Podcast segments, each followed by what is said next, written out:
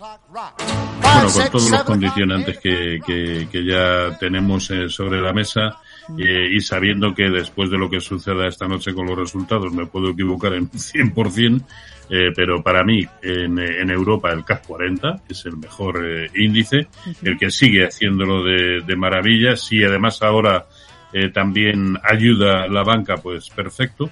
Bitcoin sigue, y no soy yo sospechoso de, de alimentar este, las entradas aquí, pero técnicamente tiene un aspecto eh, envidiable. Hablaría también del gas natural porque eh, de la materia prima, eh, porque después de una horrorosa secuencia bajista, eh, ayer nos dejó un patrón de giro que se puede interpretar como una envolvente alcista y por lo tanto con las precauciones que hay que acercarse a este subyacente puede ser una buena opción y algún título en concreto, pues hablaría en Europa de Munich Re, Louis Vuitton, Safran, Schneider. No me gusta prácticamente ninguno ya del mercado español. Me gustaban Robbie e Indra, pero están próximos a morir de éxito. Eh, y en el mercado americano hablaría de Meta, American Express y Merck. Pero si podemos reprimir, sobre todo hasta esta noche, las ganas de comprar, mejor. Eh, la estrategia en el CAC, ¿cómo sería, Roberto?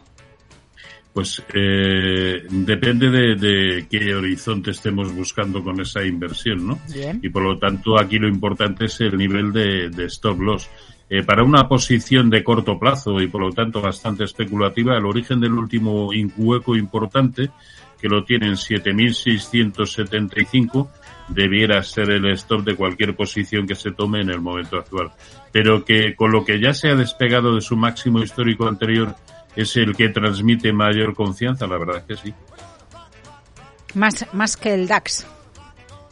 Sí, sí, bueno, el, el DAX eh, parece una sucesión de hormigas, ahí lo tenemos. Mm. Una sucesión de hormigas eh, sin, sin, sin separarse de los máximos históricos ni por arriba ni por abajo, ¿no?